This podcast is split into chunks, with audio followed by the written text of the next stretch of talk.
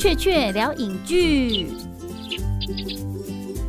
欢迎大家来到雀雀聊影剧。除了以前的那些年我们一起追的女孩跟我的少女时代之外呢，诶，最新的一部由李纯所主演的《陪你很久很久》呢，嗯，我们请来李纯来帮大家分享一下这一部青春爱情片，就是过了好几年，我终于又看到眼眶泛泪的电影。那我们欢迎李纯。嗨，大家好。嗯，我们知道李纯你的成长环境就是在片场，所以很自然而然你就会很喜欢看电影，或者是。跟电影有关的事，但到底是什么时候让你觉得想要把演员这份工作当做职业、置业、一辈子的工作呢？嗯，真正开始演戏就是高一，有一个莎士比亚团舞台剧。舞台剧，那我记得那个时候演完了第一个舞台剧，英文叫 Blues Week，就是你结束的那一个礼拜，就是不想活。哦，就有点像是国语讲的，就是做爱后动物感伤那种感觉。差不多 也可以这样说。所以我记得那个接着的那个礼拜，就好像空空的，就很真的是回到家就开始哭啊什么的。那是一种表演的后劲，跟摆脱了那个角色。对，不知道，就好像更小的时候。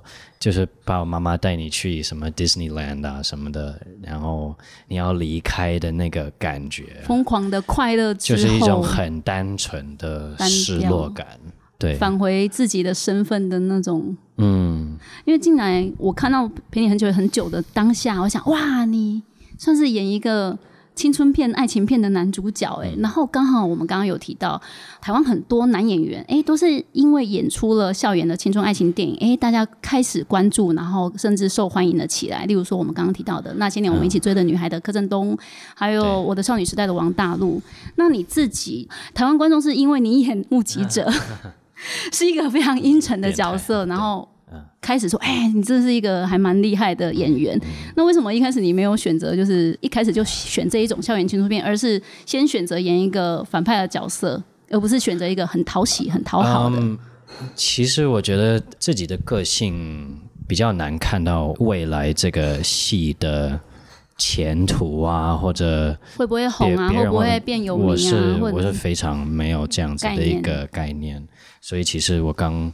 看目击者的剧本，就单纯是在看这个人物，觉得哦，他挺有意思。然后跟导演讨论，就比较清楚哦，是那种背后一直默默的在，就是可能 运筹帷幄啊，做一些阴沉的计划。对对对，所以我是比较没有。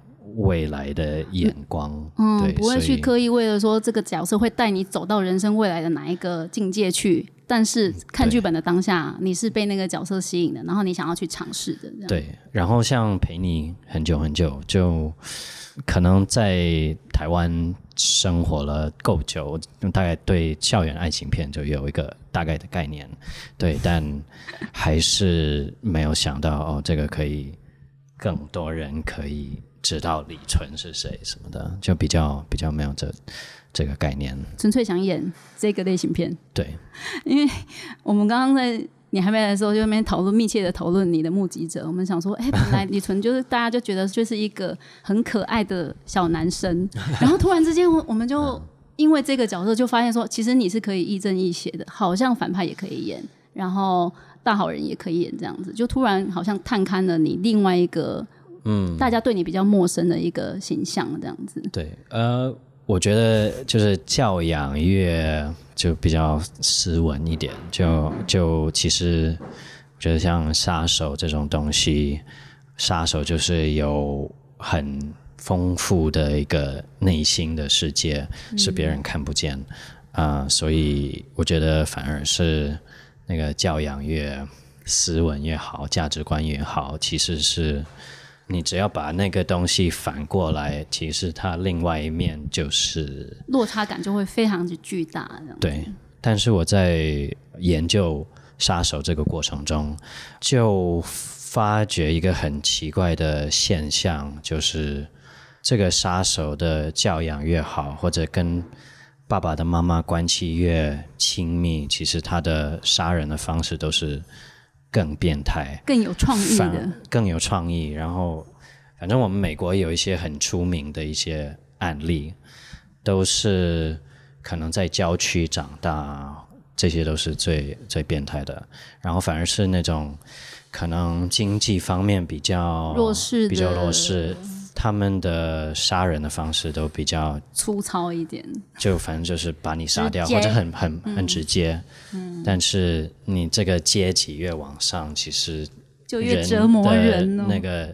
心理学会越来越复杂，嗯，对，所以教养如果把一个小孩子很高级的教养资源，可能如果带到黑暗的面向，就会更可怕，就会形塑更惊人的魔王。嗯，我感觉是好像你拍了陪你很久很久，哎，突然我们对于你从目击者的那个形象，又突然嗯变成很阳光，然后很全力的付出这样子，所以这也是。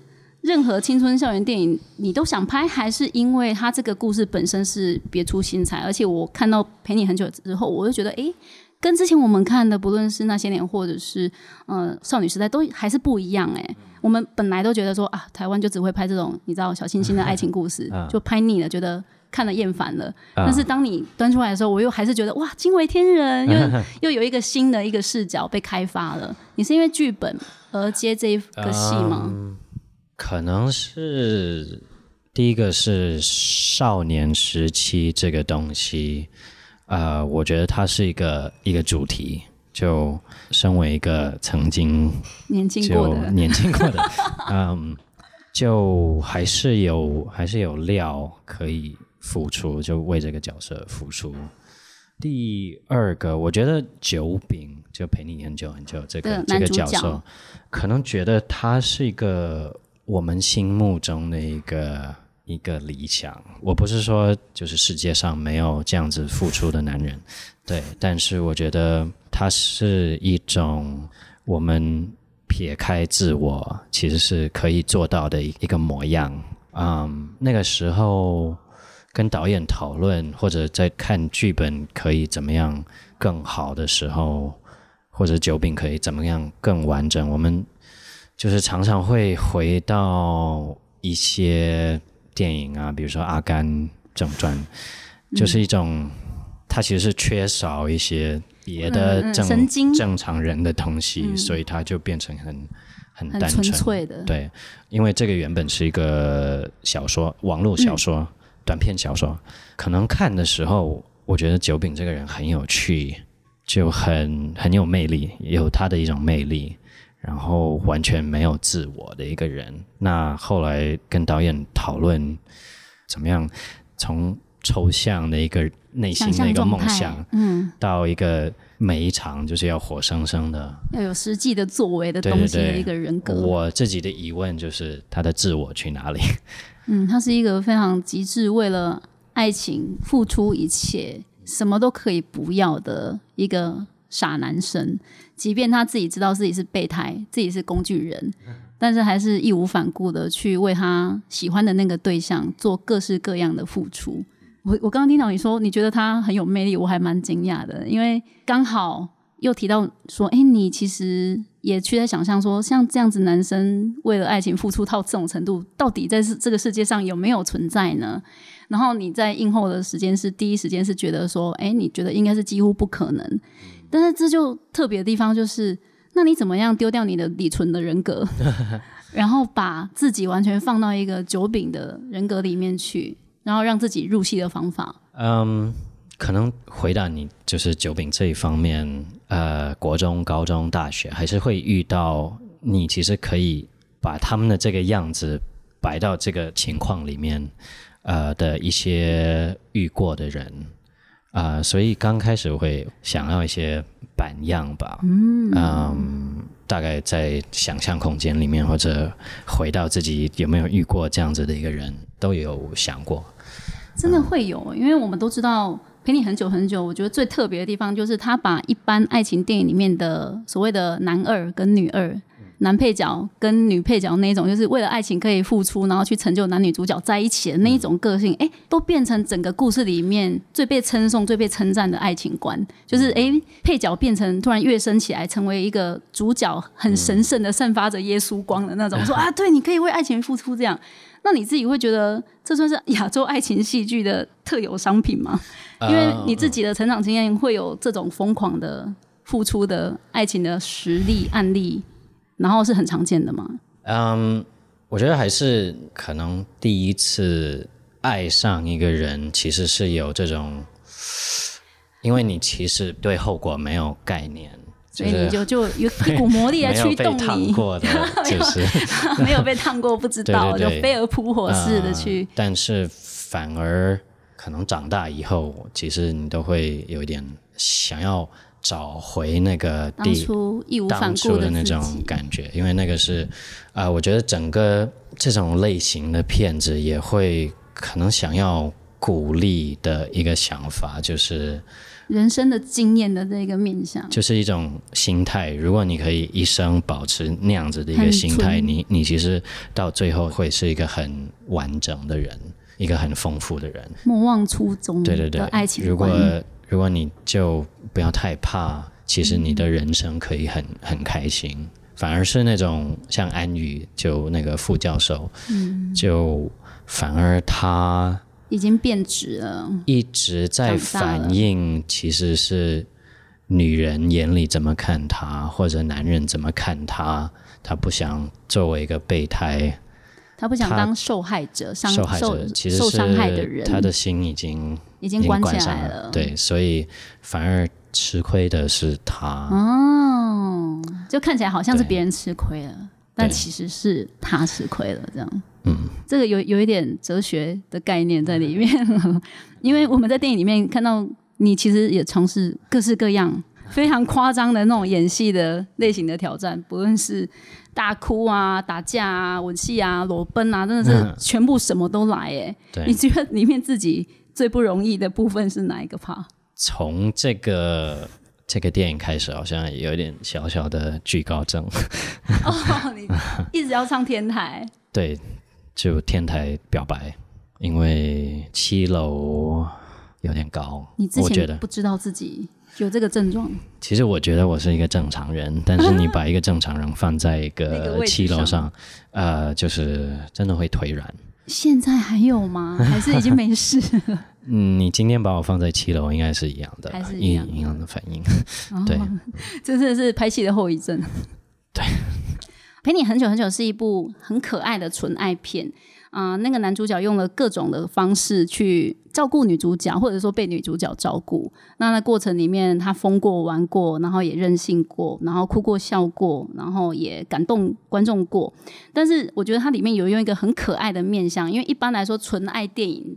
这个词汇就是会摆脱掉一些，例如说情欲啊，或者是呃比较大人式的恋爱的那个怕。但是呢，哎，陪你很久很久里面又用透过一些可爱的桥段，例如说亲情警察，或者是很可爱的背部全体的裸奔这样子的戏。那你自己怎么看待说，哎，这种很可爱的戏剧转换的方式，就是哎用纯爱的方式，然后去表达，哎，男生其实在青春荷尔蒙在发展的那个年纪里面，嗯，他会出现的一些。有点笨笨的行为，这样子。应该一个关键字就是荷尔蒙吧？对啊，就我觉得它是一个影像的一个一个表现，就是男人少年时期那种乱七八糟、充满荷尔蒙的一种一种现象。我觉得都每个男生都每个男生都会有，就是无法。无法控制自己，就好像被自己的荷尔蒙给影响了、驱动了。就你完全其他的就是被动的，不知道自己在干嘛。对，不知道自己在干嘛。那你觉得你自己个人的爱情观有对应到《陪你很久很久》里面的任何一个角色吗？嗯，我最因为我只就是完整的片，我只看过一次。但是我们最近都跑高中校园映后。呃，然后可能有时候就偷偷看最后几几分钟。前几天去台中，然后看到蔡瑞雪在天台天台上表白，我突然觉得，就好像这个就是电影的重心，在他这这一刻，就是他讲的很清楚。我们想要经历过这些，其实只是要心酸、开心，在这种心态下，是最活在当下的一种活着的那种对对对感觉。嗯，那你觉得你自己啊，可以为了爱情做到？陪你很久很久里面的酒饼的哪一个程度？我给你三个程度哈。第一个就是认真的为他念书考试，然后考到同一间学校。然后第二个就是对方失恋的时候，你就可以去照顾他三餐。然后第三个就是裸奔。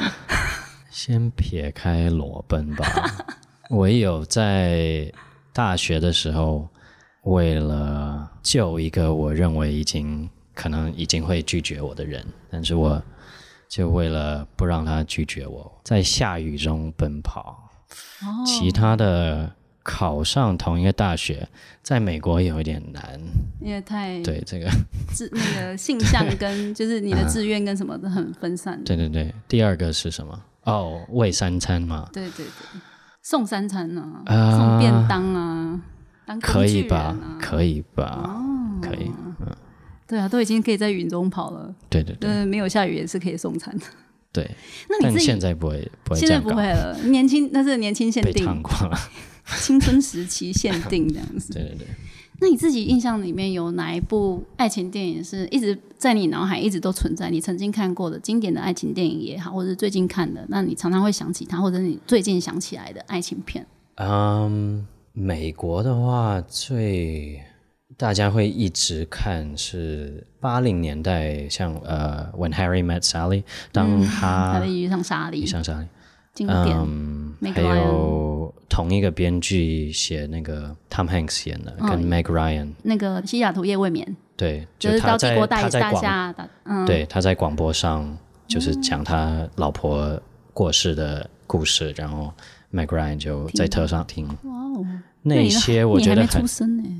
但大家都都看过了，对，我觉得那种最坦白，尤其是像 Tom Hanks 那个角色，他有一幕就说他在跟他的儿子吵架，因为老婆已经过世，然后他的儿子就是要他留下来见 Meg Ryan 是什么，然后他就说不行，我太久没有上床，我要去什么地方约会，然后终于上床。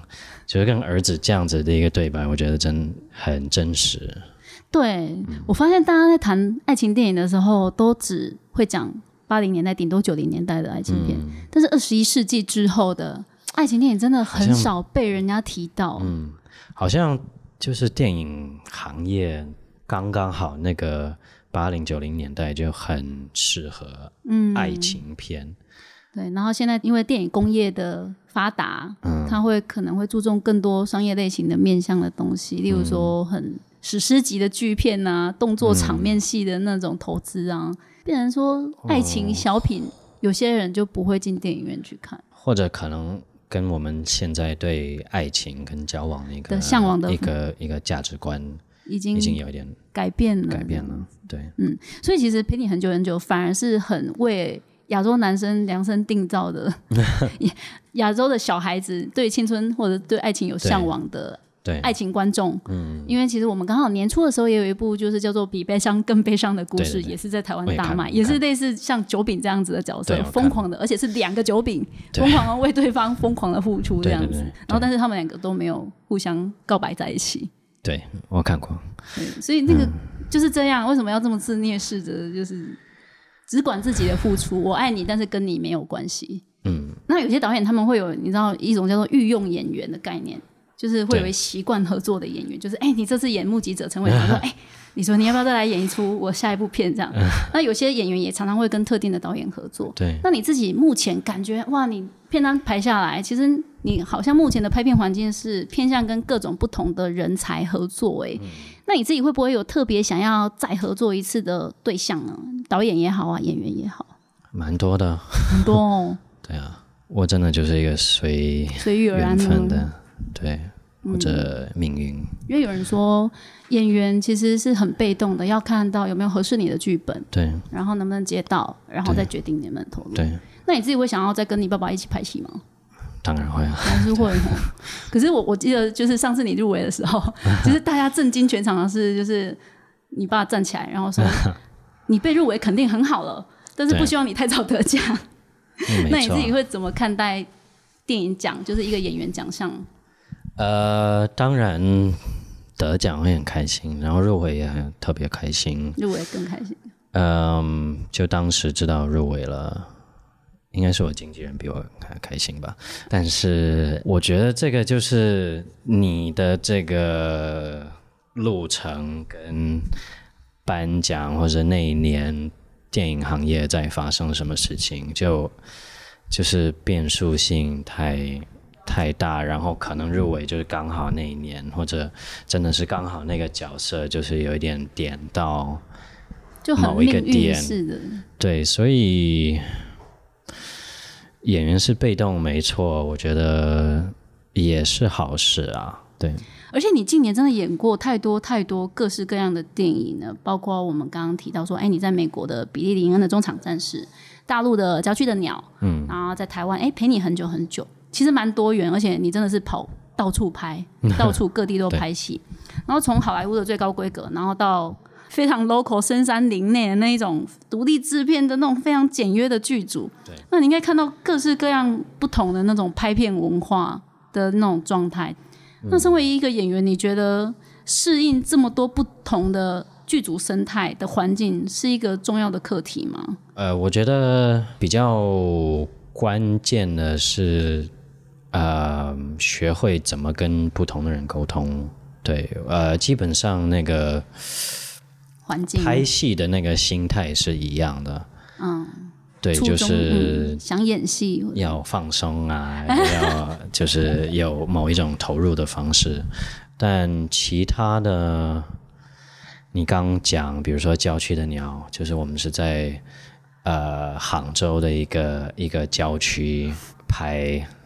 然后每天喂蚊子啊，呃，反正就是每天我们那个饭店就很偏僻啊，然后每天就去旁边吃那个烧烤啊什么的，就是很 local，比较 local 的一个感觉，就会有一些画面呃留在自己的脑海，或者第一个台湾国片就《风中夹子》，我们在很多是在嘉义，嗯，像我们嘉义真的住。偏僻到不行那个地方，嘉义本来就是一个小城镇。对，但是真的很开心，就嗯，旁边都是那个农田啊，嗯，台湾的，对对对，已经是最接近你爸的成长环境的一个，就台南的上面，对对对。嗯的样子，对，所以可以分析清楚，哎，台湾的剧组、大陆的剧组、美国的剧组那种不同的，或者香港、香港的剧组，对对对，你今年也有一部最高规格的片场啊，跟最困难的拍片环境啊，就是天堂的片场跟地狱的拍片环境，你觉得最大的冲击的经验是什么？呃，去年的十二月，我在辽国拍了一个戏，然后其实原本是觉得会。很偏僻，但是刚好他们给我们的住宿就是观光客的区域，但是其比较热闹，所以其实天天都在吃他们的西餐啊什么。哦，但是听说还 是还要还是要准备肠胃药，哎，是吗？我还好，你还好，OK。对对对，我大学最喜欢的一个表演老师，他说，嗯，最好是在你上舞台之前有一点点饿。他说：“对你的表演会很好。”嗯，那你觉得自己有受用？就是哎，挺有效的这样。嗯，帮助你入戏啊。反正表演就没有什么胃口了。对，就跟上台演讲一样，就那餐就不吃了这样。对，但是我一直会想这个概念，就不见得是真的饿了肚子。对，但是人就。比较缺乏一点点，就是有一种，我觉得才会有动物的兽性的那种戏剧的东西会出来，求生欲啊，嗯，就是感觉好像你对。需要去争取一些什么，或者更专注的去，你太太满足的话就没有那个，就懈怠了，就精神没办法绷到最紧，对。因为拍片你真的是一起一会的工作环境，就你拍完一部片，然后前往到下一个剧组，然后你要怎么样去转换？说，哎，你可能才刚拍完，你看你去辽国了，然后你接下来又要去拍别的，这样子，你要怎么样去转换自己的这部分心情？然后你每次离开剧组的时候，最舍不得的一件事是什么？就有一种回到现实，然后要想下一步。我我觉得我自己很不好的一个缺点就是不喜欢安排，我希望别人帮我安排。嗯，我觉得这是不太好的一个一个心态，一个性格。但反而很适合演员，很适合演员，但是我觉得会活得比较。辛苦一点，比较乱一点，焦虑，对，比较容易活活在焦虑里面，嗯，所以最近也在学会怎么就是下定决心，然后快一点去安排或者解决我的一些生活中的在烦恼的事情，断舍离，对对对，就是你在乎的东西很多，然后你要先去，你要去做个决定，先就。不行，就这样子会好一点，然后会活得轻松一点。嗯，你今年推出的作品真的很多哎，然后从电影拍完到实际，真的哎，电影要上 上院线，其实中间要你们搞不好都等很久，而且你已经拍了别的戏了，然后等到电影其实真的推出的时候，你早就已经离开九饼那个状态很久了吧？那所以你这一次完整的看到电影里面的自己，你会觉得不是你的那种陌生感吗？啊，反而是陪你很久很久。这个因为是自己公司的戏，嗯，是推出最快的一部作品。第一次不用等那么久，就是对我来说很快。我我这三年都拍了很多，尤其是在大陆的一些戏，包括香港的每一位导演都是。慢慢慢慢慢慢慢慢熬，慢慢剪，慢慢找金主，慢慢做。大家，我就离开你那个自己很忙，但是大家说：“哎，你为什么没有东西呢？在拍戏吗？”有拍的很多啊，啊，怎么都没看到？对对对，就就还没。对，所以。呃，这个陪你很久很久，就算是最最快的了，最快的一次，所以还是有一点新鲜的在在脑在你的脑海里面。那可以聊聊，就是陪你很久很久里面的其他几个演员嘛？因为邵雨薇啊、蔡瑞雪，还有甚至大贺，他刚拿到台北电影奖的男配角奖，你有跟他？嗯，你觉得他好玩吗？好玩啊！我 但我记得他那个时候很忙还是什么？他跟你一样。对，他就很忙，但是大家都还在等他的电影还没出来。对他那个时候说是正在拍还是刚拍完杀青或怎么样？一个台湾的一个剧，然后他就说超辛苦，超辛苦，就每一天要背不知道一大堆，然后不睡觉的状态下，对，所以我那个时候记得他很累。你应该也不遑多让的累吧？